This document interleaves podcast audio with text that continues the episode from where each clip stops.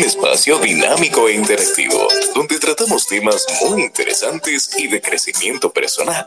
Así es, el espacio de Juan Manuel. De lunes a viernes a las 8 de la noche por aquí, por Twitter. No te lo pierdas, síguenos en todas nuestras redes sociales como arroba carboneljuan. Te esperamos.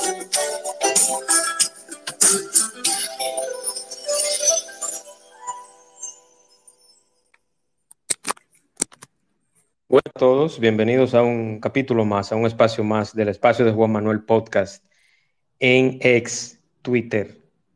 Como cada semana, temas distintos, invitados diferentes y también con temas interesantes en espacios que aporten, espacios que realmente sumen a esta red social que muchas veces no es tan positivo lo que se dice por acá, pero siempre estamos los que hacemos la diferencia.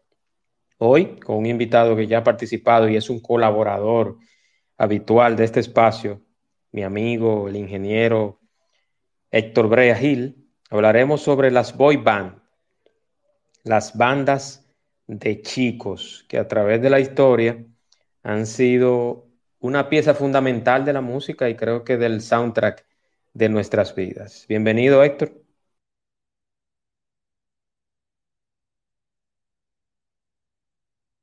¿Me escuchas, Héctor? Hola. ¿Me escuchas? ¿Me escuchas? Sí, ahora sí, ahora sí te escucho. No, te damos las gracias por la invitación de nuevo a tu espacio, de verdad que sí. Tú sabes que está en mi casa también. Claro que sí, claro que sí, claro que sí. Aquí regularmente no es tanto la cantidad de personas. Tú dirás, bueno, hay poca gente, pero no es cantidad, es calidad. Eh, yo no gano nada con tener 200 personas y que lo que se esté hablando es pluma de burro. Yo trato de que siempre estos, estos espacios sean de conocimiento y que quede eso, que quede ese legado y aportar a las redes sociales que tanto lo necesitan. Héctor, las boy band. Yo entiendo, mm, eh, quizás, como muchos saben, el invitado es un masculino, es un varón, pero Héctor tiene mucho conocimiento del tema, igual que otros temas. Pero regularmente los, el público de las boy bands son damas. Y tú dirás, bueno, hay hombres que también les gustan las bandas. Y en su momento, a través de la historia, y lo vamos a ver más adelante, vamos a decir por qué. Pero yo quiero iniciar, antes de darte la bienvenida formalmente ya, iniciar con la primera pregunta. ¿Qué es una boy band y de dónde se origina este nombre? Bueno, las boy band, como el nombre lo dice, es una banda de muchachos. Es una banda musical de varones. Cuando la banda musical es mixta, ya no es una boy band, sino una agrupación juvenil. Simplemente. Tenemos, por ejemplo, agrupaciones juveniles, Timbiriche, Cabá, Onda Vaselina, por mencionar algunas latinoamericanas, ¿verdad? En la que hay varones y hembras. Las boy bands son varones los inicios de la boy band tenemos que irnos a los años 60 en Estados Unidos, cuando aparecen agrupaciones como los Jackson Five y de, Osmonds, por ejemplo. Hay un punto interesante con la boy band y es que las boy band son un grupo de tres varones en adelante que además de cantar hacen coreografía son, además de cantantes, son coreógrafos y no, y no tocan instrumentos, simplemente se dedican al canto y al baile. Eso es lo que diferencia una boy band de una agrupación, por ejemplo, como los Beatles, que eran de varones, pero que cada uno ejecutaba un instrumento. Entonces, eso es una banda de rock, por ponerte un ejemplo. Una boy band. Y eran, eran, eran, eran, los Beatles, además de eso, eran compositores, eran cantantes, tocaban, eran multiinstrumentistas, o sea, tocaban desde batería hasta piano, saxo, o sea, eran, eran unos artistas en todo el sentido de la palabra. Sí, y ya con el paso del tiempo, el, el concepto de boy band se convirtió en un concepto muy, pero muy mercadológico, en el cual se quería explotar más la belleza física del jovencito cantante, del adolescente, del, porque generalmente las boy bands las componen jóvenes entre eh, la pubertad y la adolescencia, pero cuya característica principal es que sea bonito y sepa bailar. Ya el asunto de que cante eso es otra cosa, porque como van, como van orientadas a un grupo, a un público infantil femenino, que cante bonito, cante feo, a mujeres no le interesa a las niñas porque no saben definir quién canta lindo o canta feo, como lo definimos nosotros los adultos, sino la imagen, la imagen física, como bailan y que los temas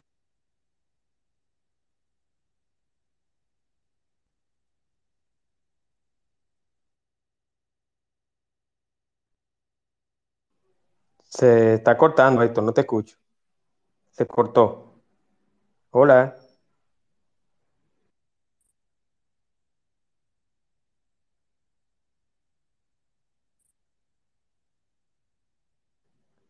Hola, Héctor, no te escucho.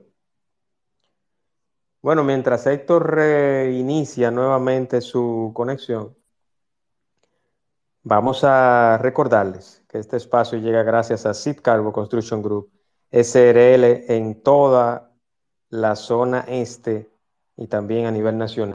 Patrocinador oficial de este espacio, del espacio de Juan Manuel Podcast.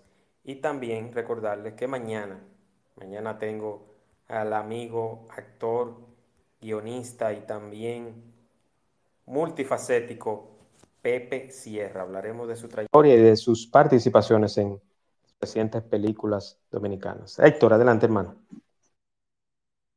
Ahora sí, ahora sí.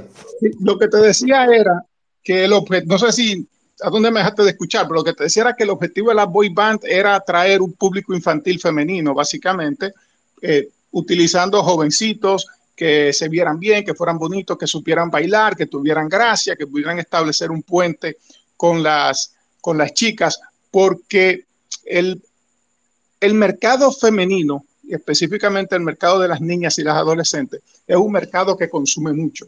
Es un mercado que compra discos, eh, en, este, en, estos tiempos de las boy band, ¿verdad? Aunque ahora existen boy band, pero en los orígenes de las boy band eh, se vendían muchos discos, que las camisetas, que las playas, que, las playeras, perdón, que las toallas, que los pósters, que todo lo que tuviera que ver con la imagen de la boy band tenía, esa mercadería también tenía mucha demanda. Los Jackson Five, por ejemplo, en Estados Unidos, son el, vamos a decir, como el referente, como el referente de la boy band. Si tú buscas, por ejemplo, una biografía, una historia de la boy band, tú te vas a encontrar con, con los Jackson Five encabezando la lista. Y también un grupo muy que vendió 77 millones de discos, que eran los Osmonds. No sé si lo has oído mencionar. Los Osmonds vendieron 77 millones de discos. O sea, y estamos hablando de artistas que arrancaron en los años 60, para que tengas una idea. Y nada, ese es el origen de la boy band. Tenemos que irnos a Estados Unidos a los años 60 y ya de ahí para adelante seguimos hablando.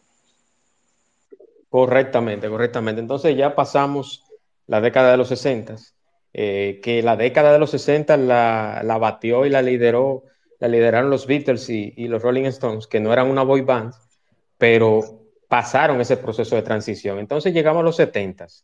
En los 70 entonces yo creo que tú me hables un poquito de los Jackson 5, que hay un personaje ahí que todavía a través del tiempo sigue siendo ya es una leyenda. Eh, hablamos de los Jackson 5 y de New Edition. Ok, los Jackson 5 son los hijos de Joseph Jackson. Ellos son del grupo se forma en Gary, en el estado de Indiana, en Estados Unidos, por los hermanos Jackie, Tito, Jermaine Marlon y el rey del pop, Michael Jackson. El grupo se forma en 1964 y de los Jackson Five, eh, ¿qué te puedo decir? Los Jackson Five marcaron una, toda una época y todo un estilo de, hacer la música. De por sí, de los Jackson Five, como ya hablamos, sale eh, Michael Jackson, pero también algunos hermanos de Michael, como Tiro Jackson, por ejemplo, Jermaine Jackson, también tuvieron su, como su poquito de brillo, pero definitivamente que el máximo, el máximo que salió de ahí fue Michael Jackson ese grupo fue creado en 1964 por el padre de ellos, por Joseph Jackson. Y todavía los Jackson Five andan por ahí. Quizá, no, bueno, lógicamente, no los originales, porque ya Michael murió, otros se han retirado, pero algunos de los hermanos se juntan de vez en cuando y cantan. Pero hubo un grupo, un grupo también de jóvenes de, de raza negra, como los Jackson Five, llamado New Edition.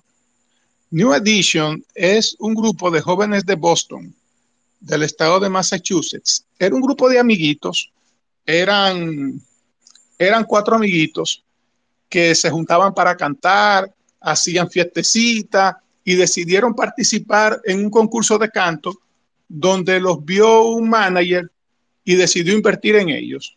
Ese grupo de amiguitos fue, lo, es, a, esos, a esos amiguitos los juntó un famoso artista norteamericano llamado Bobby Brown.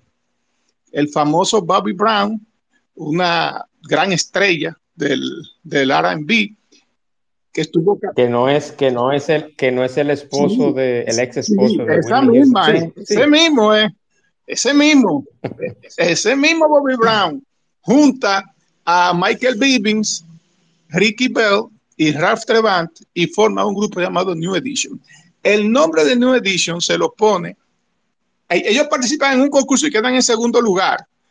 Y el organizador del concurso ven ellos un potencial.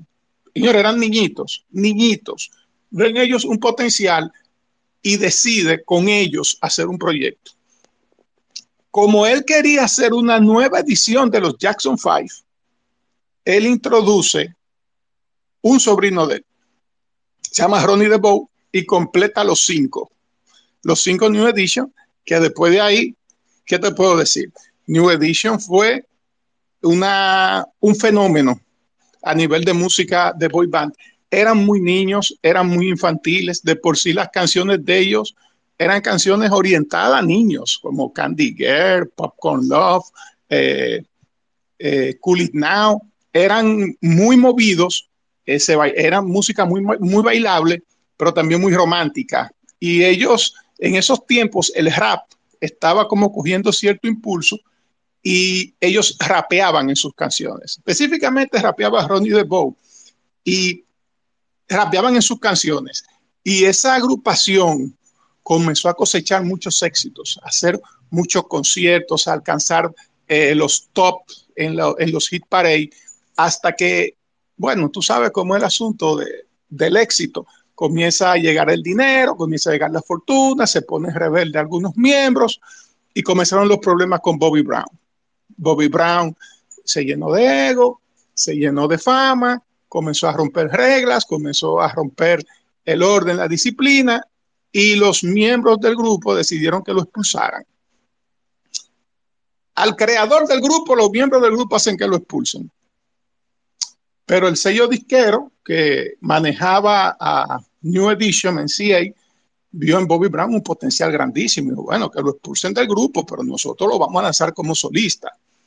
Y sale Bobby Brown con una producción titulada Don't Be Cruel y vende nada más nada menos que 8 millones de copias como solista. El grupo se queda con cuatro integrantes, se iba a desbaratar, pero deciden mantenerlo y entra para mí una de las mejores voces, no de la música americana, pero una de las mejores voces del mundo. Johnny Gill. Johnny Gill entra a New Edition, completan los cinco otra vez con Johnny Gill. Y como todo producto tiene su final, los New Edition se hicieron hombres, ya el público infantil que lo seguía se hicieron mujeres también y cada uno tuvo que coger por, su lado. En el, esa, es la historia de, de dos de las boy bands que formaron, que fueron tan fuertes, pero tan fuertes, que del, del que fue el primer manager de New Edition, es que surgen todas estas boy band ahora de chicos blancos en Estados Unidos. Entonces aparecen todas estas boy bands, New Kids on the Block y todas las boy bands de, chicos blancos que aparecen en Estados Unidos, porque ya las boy bands de chicos negros, eh, como con New Edition, aparecían unas cuantas más, pero no al nivel de New Edition. Ya después de New Edition aparecen todas estas boy bands de chicos blancos en Estados Unidos que se convirtieron en unos fenómenos grandísimos que, bueno, opacaron a lo que era ya New Edition y lo que podía quedar de Jackson 5. Eso es correcto, Héctor. Entonces, eh, como se forman New Edition, Jackson 5 y un sinnúmero de boy bands, lógicamente en América Latina no nos podíamos quedar atrás. Entonces, háblame un poquito de esas boy bands latinas. Y antes de iniciar con la boy band latinas y hablando de un latino, eh, Luis Miguel tiene una canción que es basada en una canción de los Jackson 5. La canción se llama Blame Me in the Boogie. Blame Me in the Boogie se llama. Entonces, vamos a escuchar un poquito de la canción para ver si ustedes saben cuál es esa canción de Luis Miguel. Dale, Vamos a escucharla.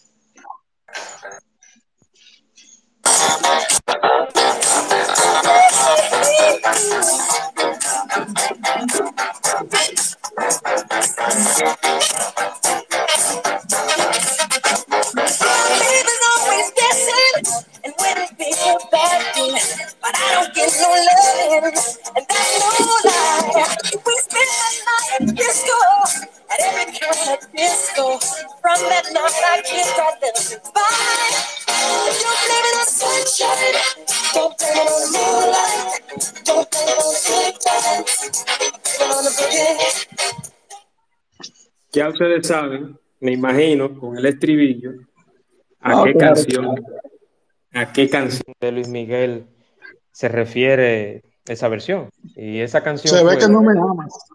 Exactamente, ¿será que no me amas? Eh, de El Sol de México, Luis Miguel. Entonces, para que ustedes sepan la influencia de, de, los Jackson Five y lógicamente de el, más prolífero de que tiene una historia oscura también los Jackson Five, igual que todos los jovencitos de, las boy bands, que eso lo hablaremos más adelante. Pero Héctor, habla, hablamos, háblanos por favor de la historia de las boy bands latinas y cómo surgen. Bueno, en los años 70 surge la boy band que va a marcar no solamente un, un referente en la música latina, sino también en la música mundial surge el grupo Menudo, formado por Ricardo Díaz en 1977. Ricardo Díaz era o es un empresario disquero nacido en Panamá, pero de padres puertorriqueños, si no me equivoco, que era manager de un grupo español, una agrupación juvenil mixta llamada La Pandilla. Esta agrupación famosa por temas como Vuelve, que es una versión en español de Happy de los Jackson Five, El Alacrán, el famoso Alacrán, eh, por decir algunos, eran temas de la pandilla. Pero la pandilla era una agrupación mixta y él, y él nota que cuando los integrantes de las pandillas comienzan a recibir cartas, quien, quienes más escribían cartas eran las chicas y se le escribían a la muchacha que cantaba en el grupo de la pandilla diciéndole como, como que qué suerte, que ella está rodeada con esos chicos y cosas por el estilo. Y Edgardo Díaz, que es un genio, un compositor, un hombre que sabe, él conoce el mercado de la música, decide formar una banda solamente de varones. Y la forma en Puerto Rico. Y, los, y para que tú veas, menudo en sus inicios la forman dos familias solamente. Los Salaberry, los hermanos Nefti Fernando, y los Meléndez, los hermanos Carlos, Oscar y Ricky, que tengo entendido que eran los Meléndez, estaban emparentados con Edgardo Díaz. Bueno, pues arranca menudo, así mismo se llamaba la agrupación menudo, y, y estos primeros integrantes que hacen presentaciones en Puerto Rico, Santo Domingo, hacen unas, unas cuantas presentaciones, dan a conocer el grupo, pero el grupo verdaderamente triunfa en los años 80 cuando salen todos los miembros originales menos Ricky Meléndez que Ricky Meléndez se convierte en el menudo, eh, en el menudo más emblemático. Era este muchacho de pelo rizado y que tenía hierros en, en los dientes, que era como el, como el buque insignia de menudo. Como fue el que quedó de los originales y también era bien simpático y muy movido y muy carismático. Entonces el tipo, el típico, el típico cari, caribonito que le caía bien, que tenía gracia y carisma. Claro que sí. Eh, yo diría que, de, que de, los integrantes de menudo, de integrantes de menudo propiamente dicho, el más carismático ha sido Ricky. Y Entran entonces René Faray, Johnny Lozada, Javier Serviá y Miguel Cancel, y junto a Ricky Menéndez crean, Ricky Meléndez crean el menudo que se convierte en un éxito a nivel mundial.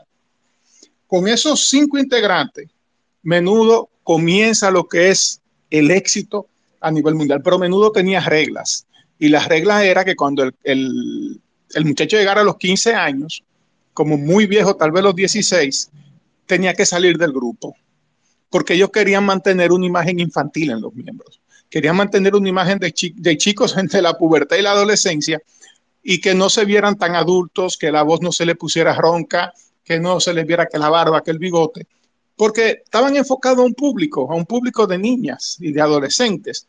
Y el fenómeno menudo fue un fenómeno tan grande, pero enorme. Yo recuerdo que en mi casa, eh, mi hermana y una primita vivía cerca de la casa de nosotros eran enfermas con menudo.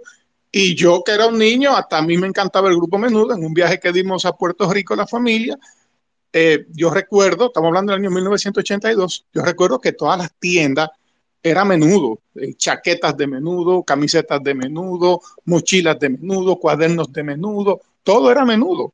Y, y, yo me puse loco con una camiseta de menudo y mi hermana me la regaló y yo estaba feliz con mi playera de menudo.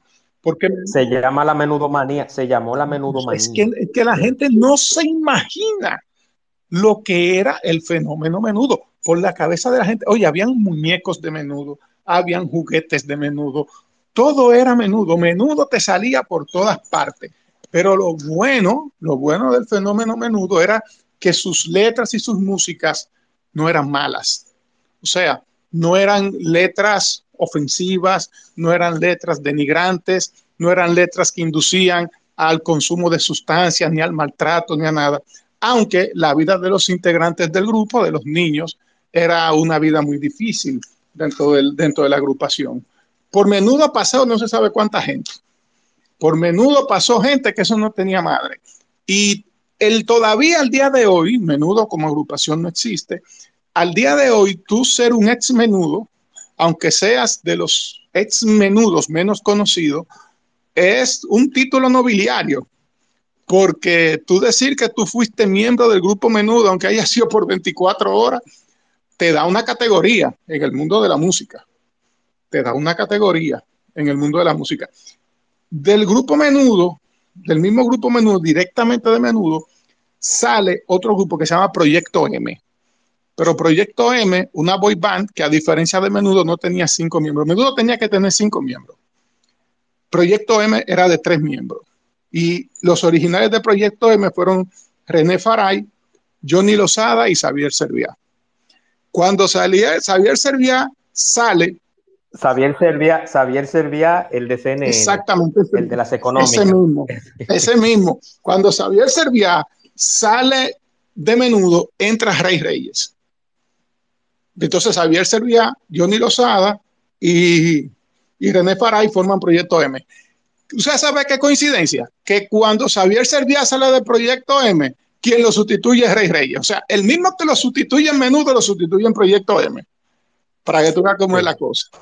Y, y bueno, ese fue el fenómeno, el fenómeno menudo. A menudo, a, menudo le salió todo tipo de competencias. Le quisieron hacer una competencia venezolana con los chamos, una agrupación llamada Los Chamos, porque hay un detalle, otro punto importante con menudo. Había una plaza latinoamericana que había que conquistar y esa plaza se llamaba México había que conquistar México. El que, el, el, el que no conquistaba México no había triunfado en América Latina y menudo logró conquistar México. Venezuela tenía su versión, su grupo de muchachos, llamado Los Chamos, creado por Luis Tobar en 1980, que para que tú veas cómo es la cosa, mira si se parecen a menudo, que menudo comenzó, lo formaron primero tres hermanos, ¿verdad? Tres hermanos, tres, los hermanos Meléndez pues a los chamos lo formaron los hermanos Márquez, le llamaban los 3W. Uno se llamaba Walter, uno se llamaba Wilber y el otro se llamaba Winston. Entonces, ellos junto eh, a Enrique, Roger y Ricardo, porque eran seis, en un principio los chamos eran seis, forman los chamos. Y esa agrupación como, todos, como todos los principios, un poco difícil el arranque. Unos miembros salen, entran, entran otros, entra uno llamado Argenis Brito, que se convierte en el líder del grupo, en la figura como más carismática, aunque era como el más calladito y todo, era como el, que más le llamaba la atención al público. Y surgen los chamos, la competencia más fuerte que tiene Menudo. Y los chamos logran establecerse en México también. Y si Menudo hace una película, los chamos hacían una película. Si Menudo hace un concierto, los chamos hacían un concierto. Y, y los chamos, al igual que Menudo, pasó por las mismas controversias. Las controversias de los, eh, de los excesos de trabajo, las controversias del maltrato, las controversias de los pagos, lo que pasan en todas las boy bands, como lo vamos a ver más adelante. Y los chamos un grupo de, los chamos decide abandonar, eh, abandonar la agrupación, aparece, aparece, no, sale uno, me parece que cuando sale Argenis, que era la figura principal, entra uno llamado Gabriel, que no cantaba ni hacía nada, lo único que tenía era que era bonito, y se convierte en el chamo Gabriel que todavía al día de hoy lo menciona porque era lo más lindo que podía haber en la música. Eh, las mujeres se volvían locas por el chamo Gabriel, tuvo amores con celebridades, con artistas famosos y todo. Y en un momento le tuvieron que dejar la banda a él. Eh, se va un grupo de... Hizo, hizo telenovelas, sí, claro, claro. Y se fue una parte de los, de los chamos, se fueron, se reintegró, se, se reagrupó la agrupación. Ahí entró Adolfo Cubas, que es para mí de los chamos, de la historia de los chamos, el chamo que más se ha destacado ha sido Adolfo Cubas. Y no fue actor de telenovela. Actor, de, telenovela. Y un gran actor de telenovela. Un actor bueno. Un primer actor. Y en su mayoría de villano. Y en su, en su mayoría de villano. Un actorazo. Adolfo Cubas. Y estas fueron como las dos agrupaciones, vamos a decir, latinas más fuertes y, y la competencia local de, de menudo que fueron los chicos de Puerto Rico. Los chicos de Puerto Rico que se fundaron en 1978, lo creó Eric Lavoy. Ahí en los chicos de Puerto Rico estaba Chayán, estaba Tony, Rey y Miguel, que fueron los, los fundadores originales. Los chicos de Puerto Rico fueron muy famosos en América Latina, pero no tanto como Menudo ni tanto como los Chamos, donde sí fueron muy famosos y donde sí fueron eh, un fenómeno fue República Dominicana, porque los chicos de Puerto Rico, yo que viví esa época, te puedo decir que lo de los chicos de Puerto Rico en República Dominicana, eso era, eso era una cosa increíble. Los chicos de Puerto Rico en República Dominicana se metieron a menudo en un bolsillo. Por lo menos Yo creo que Chayanne, yo creo que Chayanne todavía tiene, siente los arañazos de, de, la muchachita en el show de mediodía. No, y a Chayanne le encanta República Dominicana. Chayanne le encanta porque Chayanne sabe lo que significa, lo que representa República Dominicana para su carrera. Y por lo menos, por lo menos ahí podemos ir hablando, eso, fue, eso es lo, lo básico de la historia de, la, de las boy band eh, más importantes en América Latina.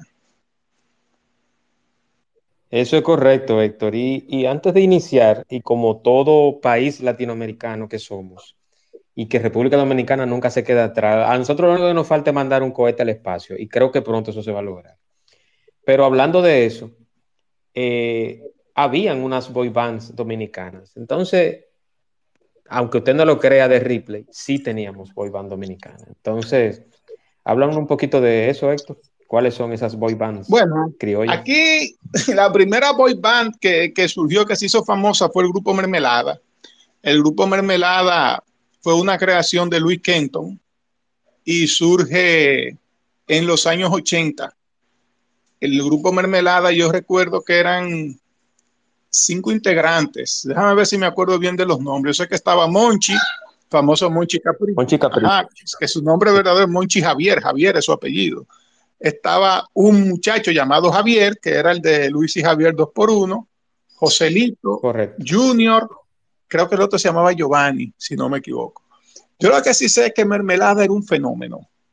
Esos muchachos todos eran de la zona oriental. Y en un momento, yo lo que te voy a decir, Juan Manuel, en un momento todos estudiaron en el colegio que yo estudié. El único que no estaba en el colegio era Monchi. Y si mi memoria no me falla, hasta él en un momento lo pusieron en el colegio para que tuvieran los cinco juntos. Ya tú sabes. era una cosa que yo me acuerdo que yo salía con, mis con mi hermana y mi prima, salíamos del colegio, que nos veían el uniforme del Colegio San Francisco de Asís y las muchachas en las calles, las niñas nos preguntaban, ¿en ese colegio que estudian los muchachos de mermelada? Nosotros le decíamos que sí, y pegaban gritos, pegaban brincos, una cosa increíble. Yo recuerdo que cuando esos muchachos salían del colegio, que caminaban la avenida Sabana Larga hacia su casa, su casa, era la fila de niñas detrás de ellos. Y, y mermelada era un fenómeno tal que yo recuerdo que en el colegio rifaron un LP de mermelada. O sea. Y hablando de mermelada, Héctor, y perdona que te interrumpa, hay una canción que creo que es la más famosa de ellos, que esta, esto que ustedes van a escuchar es, fue una presentación del show de mediodía del 82, me parece que dice aquí, no sé si es correcto. Pero es una versión, es una versión de Hey Mickey de Tony Basil. Tony Basil, la artista norteamericana. Y la versión criolla se llamaba Vicky. Sí, pero, Vamos a escuchar un poquito. Antes, que tú la pongas. Sí, sí, adelante. adelante, adelante. Rifaron un LP del grupo Mermelada y cuando iban a anunciar el ganador del LP, ese patio del colegio, eso parecía un meeting en tiempo de Trujillo, de gente esperando el ganador. Y se lo ganó un compañerito mío de mi curso, que le dieron el LP y, le, y, él fue a donde los muchachos de Mermelada que estaban ahí en el patio para que le firmaran el LP. Y cuando a ese muchachito le firmaron, esos muchachos toditos le autografiaron el LP, el muchacho se iba a morir. Porque era, era un fenómeno verdaderamente. Pon ahí a Hey Vicky, vamos a escucharla. Vamos, vamos a escucharla ah, para que haga un poquito de memoria.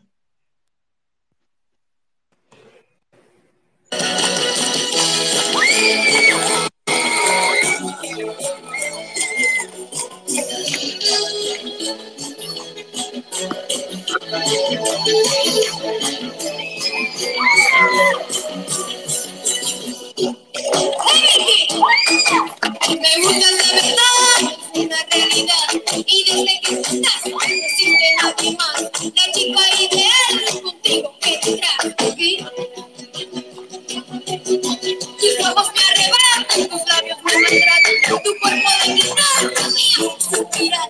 La gente me critica, estoy loco de amor, ¿sí?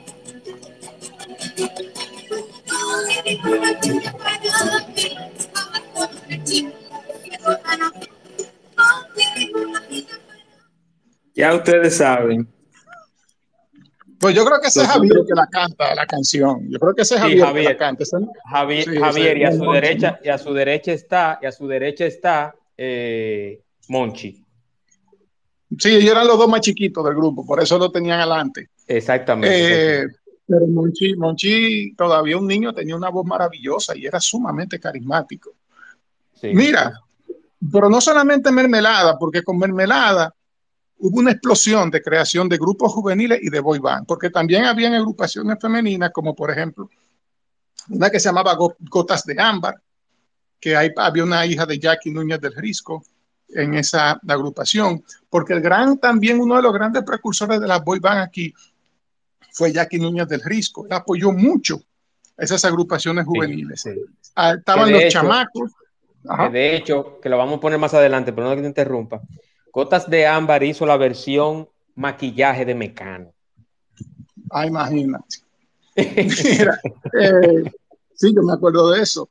Eh, por ejemplo, el, aquí había una boy band llamada eh, Los Chamacos, había otra llamada Ciclón, esas eran las boy band que habían aquí, Los Chamacos, Ciclón, por, por mencionar algunas. Y en un momento, cuando bajó la fiebre de las boy band, aquí desaparecieron, desaparecidas las boy band. Pero el concepto de boy band se retomó, pero muchos, muchos años más después, aparece retomado el concepto de boy band con una agrupación que ustedes se van a sorprender cuando yo les digan cuál agrupación retomó el concepto de boy band, aunque ustedes no lo crean. Te digo cuál. Ilegales. Ilegales Sí, sí. retoma el concepto de boy band y a partir del concepto de boy band de Ilegales tenemos otras boy band ya de música más romántica, menos movida, pero que eran boy band. El grupo Negros, también con el concepto de boy band, pero ya con un concepto de boy band ya más moderno. Y porque les voy a mencionar más adelante porque. Y yo diría que las dos últimas grandes boy band que tuvimos fueron Ciudad de Ángeles y una que creó el payaso Kanki, que se llamaba la Pandilla RD. Que aunque Ciudad de Ángeles era una boy band, Ciudad de Ángeles tenía un concepto más adulto. La Pandilla RD tenía un concepto más infantil. Sí. Kanki de triste recordación. Sí, sí. eh, y pero esa, esa, esa agrupación, la Pandilla RD, esa agrupación, si hubiera tenido, vamos a decir, un respaldo bueno, de un buen sello disquero internacional, buena promoción, hubiera llegado bastante lejos porque los muchachos eran muy buenos, de verdad. Eso es correcto, eso es correcto. Vamos a escuchar de Gotas de Ámbar y esa voz que ustedes van a escuchar es nada más y nada menos que Julie Carlo en una grabación del show del mediodía de 1984. Escuchemos. Son como cuatro pequeñas gotitas de algo muy preciado para todos los dominicanos, que es el ámbar. Y así tan cristalino y tan importante para nosotros es el talento de estas jovencitas. Por eso se llaman así. Gotas de ámbar. Están en la costumbre. Adelante, chicas.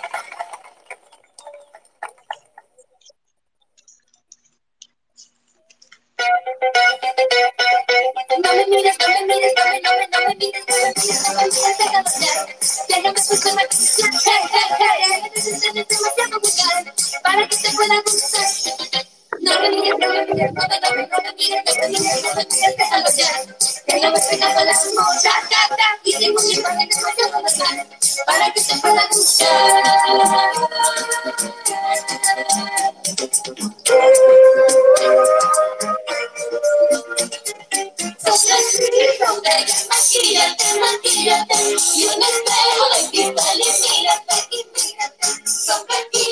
Ya ustedes saben, sí, aquí. Es que era una época muy inocente, era muy inocente. Mira, hay, yo tengo también que mencionarte algo, y fue, y es algo que no podemos dejar pasar, y es las boy band después del fenómeno menudo. El, el fenómeno menudo llegó un momento en el cual menudo se desplomó por muchas situaciones. Surgieron muchos escándalos dentro del grupo menudo.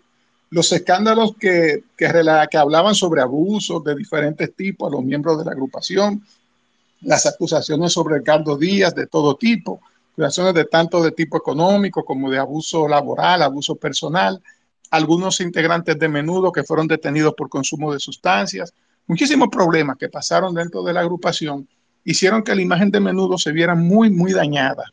Y ante esa situación de la imagen de menudo dañada, la desaparición ya de los chamos, los chicos de Puerto Rico que con la salida de Chayán eh, y de los, los, primeros fundadores del grupo, eh, Miguel, Rey, se fueron, quedan solamente Tony, entra el salsero Giro a tratar como de, como de hacer algo por el grupo, pero los chicos también desaparecen. En México queda un vacío muy grande y México era la principal plaza para las band boy, para las boy band, perdón. Era México. Entonces, un visionario, porque no puedo decirle de otra cosa, llamado Antonio Berumen, en 1983, en 1983 le había creado una boy pero es en los años 90, ante el vacío que deja a menudo, que esa boy band cobra, cobra fuerza. En 1983, él juntó cuatro muchachitos, pero cuatro muchachitos, llamados Javier Fuchs, Juan Botello, Pepe Obadía y Elías Cervantes. Y forma un grupo llamado Magneto. Magneto graba una producción llamado Déjalo que gire. Que Déjalo que gire no es más que una versión en español, una versión criminal en español de Beat It de Michael Jackson. Sí. Que, Dios mío, no, hombre, no, no puede ser. Esto no puede ser. Ni, ni la versión en merengue de Hello. Una cosa increíble hicieron con esa canción. Pero ¿qué pasa? Que en los años 90 ante el vacío que dejan menudo los chambos, los chicos y Puerto Rico, Toño, Toño Berumen reestructura Magneto y mm, coloca a unos jóvenes ya más adolescentes, ya más grandecitos, no tan niños, coloca a Alan Ibarra, Elías Cervantes, de, los, de, los, de los originales de Magneto, deja a Elías Cervantes, Mauri, Alex y Charlie, y forma el Magneto que ya todos conocemos, el famoso Magneto. De... Alan Estrada, Alan Estrada no está. No, Alan Ibarra. Alan Ibarra. Ah, Entonces, eh, crean el famoso Magneto que nosotros conocemos, donde está la canción 40 grados, eh, Vuela Vuela, que fue el gran éxito que lo catapultó por el mundo entero, eh, Vuela Vuela, La Puerta del Colegio, Mi Amada, eh, la que lo una que sonó muchísimo aquí, Malherido, eh, para siempre. Y, y, Sugar, Sugar, Sugar. Sugar, Sugar, tu, tu, Libertad. O sea, se convierte definitivamente en una boy band que podría decirse que después de menudo la boy band más exitosa de América Latina sin duda alguna fue Magneto. Con Magneto, Magneto tiene muchos años de mucho, pero mucho éxito, pero también vuelven con Magneto los mismos problemas de siempre de las boy band, que hay mucho trabajo, que no me pagan lo que me tienen que pagar, comienzan los problemas y comienzan a irse eh, los miembros fundadores justamente cuando la agrupación está en su mejor momento. Eh, Toño Berumen trata de, de rehacer Magneto con integrantes nuevos, y el proyecto no se le da, no le funciona, pero crea una agrupación llamada Mercurio, una agrupación llamada Mercurio que es formada en 1995 que pudo ocupar perfectamente el lugar que dejó Magneto, por lo menos en México. Aunque en América Latina Mercurio sonó, porque no voy a decir que no, fue claro que sí, Mercurio llegó a muchísimos países en América Latina, por lo menos en República Dominicana no fue tan famosa. Eh, República Dominicana, Bye Bye, una, una, balada bellísima, sonó un poco en las emisoras de balada, pero Mercurio no fue por lo menos tan famosa en República Dominicana. Mercurio, los integrantes originales eran Poncho, Héctor, Alex, Elías, pero no Elías Cervantes, no, Elías otro, y Daniel. Su primer álbum se llamaba enamoradísimo. Tiraron un, tema llamado, no, el primer álbum se llamaba Mercurio, pero tenía un tema llamado Enamoradísimo, que fue su primer tema y su primer hit. O sea, esos muchachos salieron para triunfar desde que arrancaron, porque había dejado un vacío Magneto.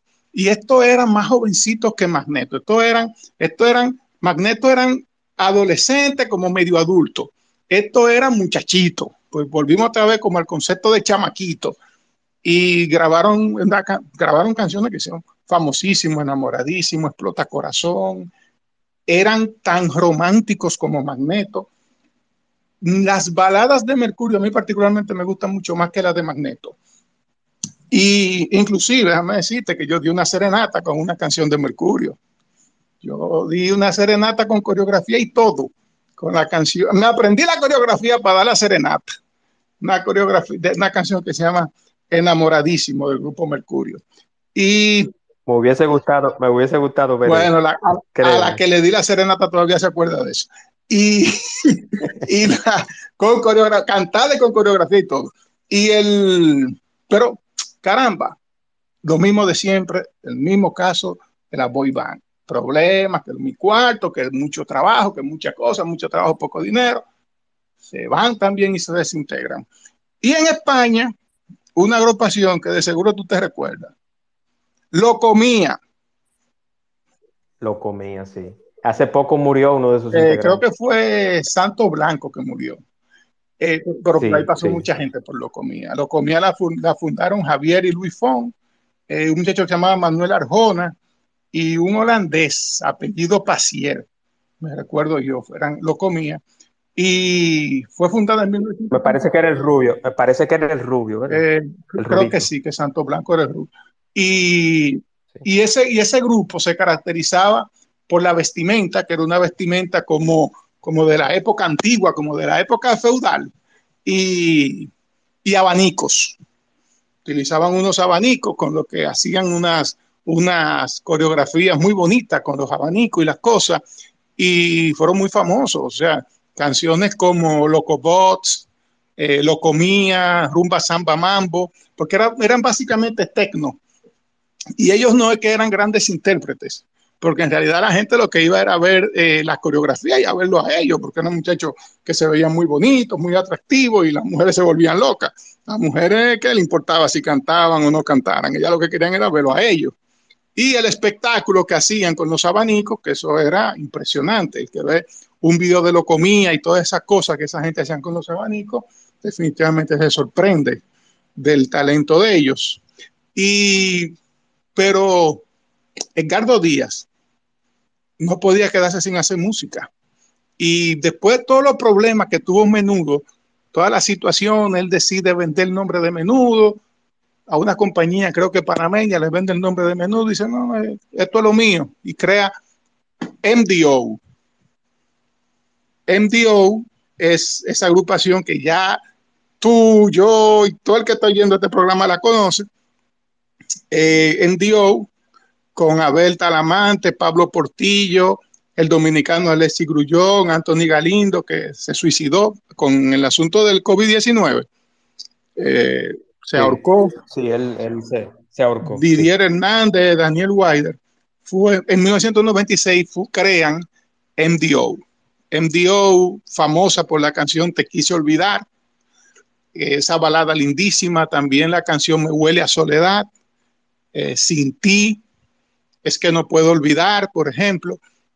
Eh, MDO fue famosísima, vendió millones de discos y todavía existe MDO. No con los cantantes originales, pero por ahí anda, todavía picando MDO. Esas fueron por lo menos, vamos a decir, las boy band más famosas de América Latina.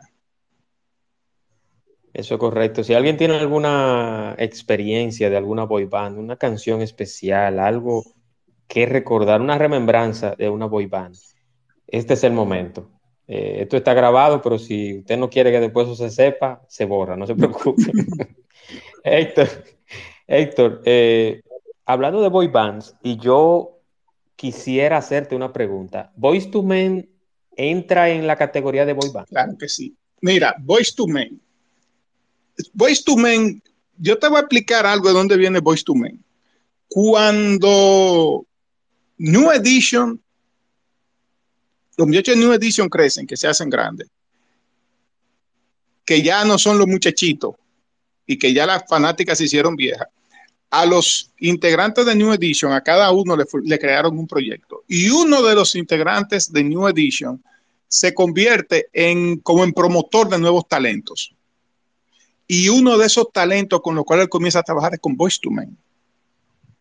Y Voice to Men es una boy band. Y Voice to Men fue una boy band muy, pero muy exitosa. Mira, de las boy band han salido artistas famosos. No todos los artistas que pasan por una boy band triunfan pero de, boy bands han salido artistas. Hay boy bands famosas que no han sacado un solo famoso, pero hay otras que sí. Por ejemplo, de los Jackson Five salió Michael Jackson, ¿verdad? De menudo salió Ricky Martin. Salió Robbie Draco, que no está al nivel de, de Ricky Martin, pero es famoso. De, de los chicos salió Chayanne. De, de los chamos, bueno, Adolfo Cubas y Gabriel, pero que, lo que son son actores. De Magneto se tenía esperanza con Alan, pero Alan no, al final no, no triunfó. Y Alan era la voz principal de Magneto. Y Alan al final no triunfó. Del grupo Mercurio, mm, no podemos decir que salió ninguno que haya sido famoso a nivel de decir que, que saca la cara por la boiva. Es, es, más, es más todavía, Mercurio y Magneto se han unido para hacer conciertos juntos y les está yendo de maravilla. De maravilla les está yendo, porque definitivamente hay momentos en los cuales la gente no te imagina si no en el grupo, sino con el grupo. Mira, por ejemplo, el caso de Kalimba.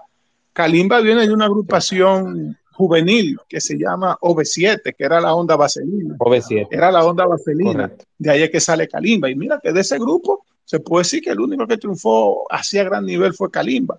De, por ejemplo, de Cabá, que fue una agrupación juvenil que cuando estuvieron juntos fueron famosos hasta en Japón.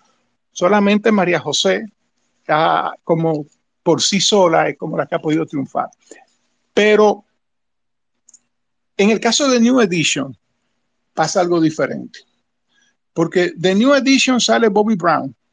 Y cuando sale Bobby Brown vende 8 millones de copias de Don't Be Cruel.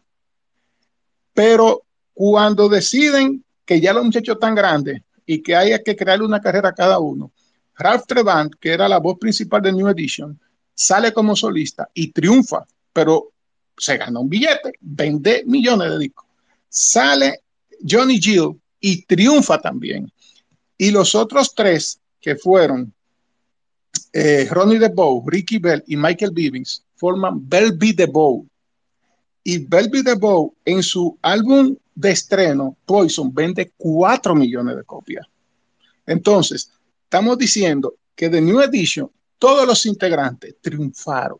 Y New Edition, todavía New Edition, ellos se juntan a veces, ya están, caramba, que hasta nietos deben tener, pero ellos se juntan a veces. Y cuando se juntan, eso acá se llena. ¿Por qué? Porque en Estados Unidos son muy fieles con sus artistas. En Estados Unidos, una Cindy Lauper, que debe andar rondando fácilmente los 70 años de edad, te hace un concierto y te lo llena. Eh, son, eh, ellos son muy leales ah, y muy fieles. Yo creo, tú sabes que yo creo, Héctor, también actualmente, que la gente, por eso, por eso no sé si, si te has dado cuenta, que la gente sigue mucho y aplaude mucho y es muy fanático a los retos. O sea, como ya se ha hecho todo y, lo, y la música actual que hay es una basura, con el respeto de la basura, pero la música actual es una basura. Entonces la gente se va a la remembranza, se va al pasado y dice, concho, pero cuando estaba tal cosa y tal cosa, es tanto así que hasta en el cine, hasta en el cine, o sea, ya no hay ideas nuevas. La gente está haciendo lo que ya se hizo. Sí, y, mira algo, el concepto de boy band es tan, fue tan impactante y logró tanto su objetivo que el concepto de boy band se llevó a otros ritmos. El concepto de tú tener un frente de varones bonitos que cantaran y bailaran, se llevó al merengue, se llevó a la salsa. Lo vimos, lo vimos en la salsa, por ejemplo, con salserín, con adolescentes, con pasión juvenil, que era el mismo concepto de boy band. El, en el merengue lo vimos con agrupaciones como Caña Brava, Zona Roja, el grupo Staff, por mencionar algunos aquí en República Dominicana. Eh, al final lo que se buscaba era el concepto de boy band. Yo recuerdo una vez que a mí me llamaron una persona y me dijo, mira, yo estoy buscando un muchacho para una orquesta de merengue, asegúrate que sea bonito. Digo yo, eh, bonito nada más. que sea bonito. Digo, mira, yo tengo uno que canta. Me dice, no, no, no, no, no, no, pero es bonito. Dije, bueno, yo no sé decirte porque yo no sé si un hombre bonito o es feo, pero déjame preguntarle a una mujer a ver qué me dice. Y dije, bueno, sí, él es bonito. Y yo, sí, me dicen que sí, que él es bonito. ¿Por qué? Porque me dijeron, lo más importante para mí es que sea bonito. Así mismo me dijeron. O sea, porque ese era el concepto de la boy El concepto era el bonito para atraer a las mujeres y atraer a las mujeres vienen los hombres. O sea, el objetivo es atraer mujeres, las mujeres van atrás del artista, pero atrás de esas mujeres que van atrás del artista van los hombres atrás de ella. Entonces, ahí donde está el negocio. Y el negocio de la boy band, si tú te fijas, eh, está orientado mucho al público femenino por mencionarte algunas boy band latinas, está JB5, Barrio Boys, que en un momento grabaron con Selena, inclusive, muy bueno ese grupo de muchachos. Eh, Son by Four. Barrio, Barrio Son, by, Son by Four, Los Fantasmas del Caribe.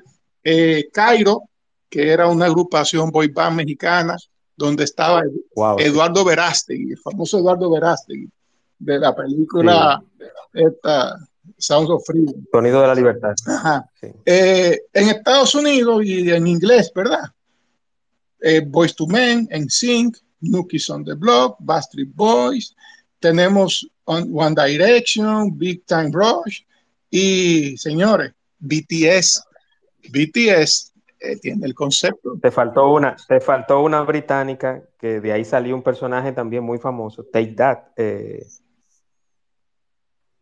la agrupación donde salió Robbie Williams, Take That. Ok, eh, BTS, señores, BTS, que, BTS ha roto récord en, en, el mundo y ahora mismo eh, Corea del Sur, en Corea del Sur lo que está bateando son las boy bands. Son las boy bands. El, éxito de BTS ha hecho que, que, todo el mundo quiera invertir en boy BTS, BTS es una secta ya. Yo lo catalogo como una secta. O sea, el, es que le lavan el cerebro a esa mucha, la muchachita. Que eso tú no tienes, no hay, no hay una explicación ni científica sobre eso. Bueno, y nada, y señores, eso es la boy band. Bueno, Héctor, yo creo que se ha dicho todo. Eh, eh, on the Block, ya hablamos, hay un oyente que me está escribiendo. Timbiriche, hablamos de Timbiriche. Pero Timbiriche no es boy band, Timbiriche es agrupación juvenil. Boy band es varones solamente. En Timbiriche había hembra, habían hembra y varones. Ahora, Timbiriche, sí, en Timbiriche sí hay que decir algo de Timbiriche. Todo lo que salieron de Timbiriche fueron buenos. Toditos son famosos. Y de Timbiriche salió Paulina Rubio, eh, salió Talía, pero también de Timbiriche salió para mí una de las mejores voces que hay en, en América Latina, Eric Rubín el cantante Eric Rubin, ese hombre tiene una voz prodigiosa. Yo les sugiero a ustedes que escuchen una canción del que se llama Tu voz, de Eric Rubin, Tu voz, se llama esa canción. Está cantada, él lo tiene en YouTube, aparece en versión acústica y en versión normal, en versión rock. Señores, eso. En la canción, en, la película Spirit, la película del caballo Spirit, eh, creo que todos los temas los canta él. Y, y déjenme decirle que esa es una voz. Y él salió de Timbiriche, Eric Rubin. Sí, lo que pasa es que lo que pasa es que había antes una ahora es todo lo contrario. Tú dijiste que tú dijiste algo importante, Héctor, que antes se buscaba que fuera bonito, pero también que tuviera gracia o algún tipo de carisma o un talento. Pero ahora se busca todo lo contrario, que sea feo y que no tenga nada de talento, ni cante, y que sea morboso y, desagradable. Pero mira, la sociedad, la sociedad mexicana, todo lo contrario. en México, en México se da algo, algo diferente, porque México es un país que consume mucho la calidad. Y, y, si tú te fijas en esas agrupaciones juveniles de México y en las boy band de México, aunque, un, aunque fuera un artista, que un cantante que brillara más que los otros, los otros tenían también que saber cantar. ¿Por qué? porque bonito y que bailaban aparecían mucho, pero entre ese medio millón de aspirantes a formar parte de una boy band, ahí habían fácilmente 400 mil que también cantaban. Entonces, si tú podías juntar elegancia, carisma, buen baile y una buena voz, tú no perdías nada y ganabas mucho. Por eso es que tú te encuentras que en agrupaciones como Timbiriche, por ejemplo, toditos eran buenos cantantes en OV7, que es lo mismo que la onda vaselina, simplemente que crecieron, se le hicieron hombres y no se dieron cuenta, se le hicieron hombres y mujeres, eh, también son cantantes maravillosos. Ah, pero hay una agrupación también que no hemos mencionado, RBD, una agrupación que surge de una telenovela y que se coloca, ya tú sabes, ahí arriba, pero ya RBD es una agrupación juvenil, no una boy. Pero en México, por ejemplo, el talento importante en México el talento importante. En otros países, tú ponías dos que cantaran y tres bonitillos que te llenaran el escenario. Y la gente ni cuenta se daba, porque al final, como te dije, lo que, lo que las mujeres querían ver era hombres bonitos bailando. Si cantaran lindo, cantaba feo, no le importaba eso. Eso es correcto, Héctor, pero hay, hay una banda que fue una boy band, pero que la creó precisamente en un reality un ex menudo. ¿Cuál es esa? Y esa, y esa agrupación, que no sé si tú sabes cuál es, es CNCO. No, no la conozco. CNC, CNCO la creó Ricky Martin en un reality show y él lo hizo inspirado en el menudo de los 80. en el menudo de verdad no la conocía, de verdad que no. CNCO empezó cantando pop, luego pasaron a un reggaetón romántico eh, tienen un dominicano, creo, lo último que escuché que se están separando. Han participado en, serie de en series, eh, por ejemplo, hay una serie producida por Daddy Yankee recientemente que uno de sus integrantes participa en la serie. Entonces, esa, esa puede decirse que es la última boy band actual. Mira, en el caso de, de la boy band, el que forma una boy band tiene que ir preparándose para que mentalmente para que sepa que un día va a desaparecer. Y ahí es donde está la grandeza de Antonio Berumen, el creador de Magneto y de Mercurio, que después siguió patrocinando más artistas, porque el hombre es un genio y una máquina de producir arte, de verdad. Y es que él sabía que algún día proyectos como Magneto y como Mercurio iban a caducar, porque tú tienes que estar consciente de que la boy band un día va a caducar. Mira, nosotros hemos mencionado artistas que han salido de boy band y que han triunfado, pero nosotros no hemos mencionado dominicanos que han salido de, boy band y han triunfado. Monchi, Monchi Capricho, el fenómeno, el fenómeno Monchi Capricho en el merengue, nada más se le pega a Fernando Villalona. Lo que fue Monchi Capricho en el merengue, nada más se le pega a Fernando Villalona. Guaso Brazo, Manicruz. Guaso, Brazo Van salió de negros. Sí. Guaso Brazo Van salió de negros. Eh, ¿De dónde salió Manicruz? Manicruz estaba en una boy band, no recuerdo cuál, pero sí. Había una, eh, que, había una que estaba un hijo, de, un hijo de, de, Kenny Grullón, si no me equivoco. Había una boy band. sí, Grupo Aura, Grupo Aura, Grupo Aura. Eh, grupo Aura. También, también de la boy band. Eh, había una boy band que se llamaban Los Chamacos, que los chamacos eran contemporáneos con Mermelada que de los chamacos salió una de las mejores voces que tiene el merengue, Gaby Arias, salió de los chamacos. Gaby Arias, para los que, para los que no conocen como muchos de nombre así de merenguero, Gaby Arias es ese merenguero que canta el merengue, el negro del swing de los Kenton y que canta esos merengues románticos de Cuco Baloy, como Hay Amor, eh, Si Supieras, que después formó parte de la Orquesta Zona Roja que ha sido, aunque nunca ha sido dueño de una banda, como, pero ha sido un hombre de éxito en el merengue, porque los merengues de él suenan en todas las emisoras de radio, en todas las discotecas y, cuando él sale a picotea llena. O sea, que de aquí hemos, también de las boy band de aquí, han salido triunfadores, pero fíjate algo, Juan Manuel, uno solo de cada una. Sí, sí sea que. La que no hay forma. Ha sido. No hay forma, no hay forma. Pasa en menudo y pasa en todo el mundo. Uno solo que triunfa del grupete. Así es, así es. Y eso también dice que siempre hay uno que sobresale. Y como todo en la vida, eh, siempre en el grupo hay dos o tres, o, o uno o dos que sobresalen. Y pasen todo así, pasen todo así. Héctor, yo quiero antes de finalizar agradecerte, hermano. Siempre tenemos temas interesantes y siempre yo cuento con, tu, con el conocimiento que tienes de los diferentes temas que, hemos coordinado para traer aquí al Gracias a ti por la invitación, Juan Manuel. Tú sabes que estamos aquí siempre eh, a, tu orden. Eso es correcto. Muchísimas gracias, señores. Descansen y ya saben, eh, normalmente los miércoles yo no tengo espacio pero mañana tengo un invitado súper especial. Mañana tendremos al estelarísimo actor multifacético y camaleónico Pepe Sierra, que hablaremos de su trayectoria y de su participación en la película de Freddy. Freddy, la película dirigida por Giancarlo Veras Boico, y hablaremos de su personaje en la película y en otros más. Héctor, hermano, muchísimas gracias. Todo. Buenas noches. Buenas noches.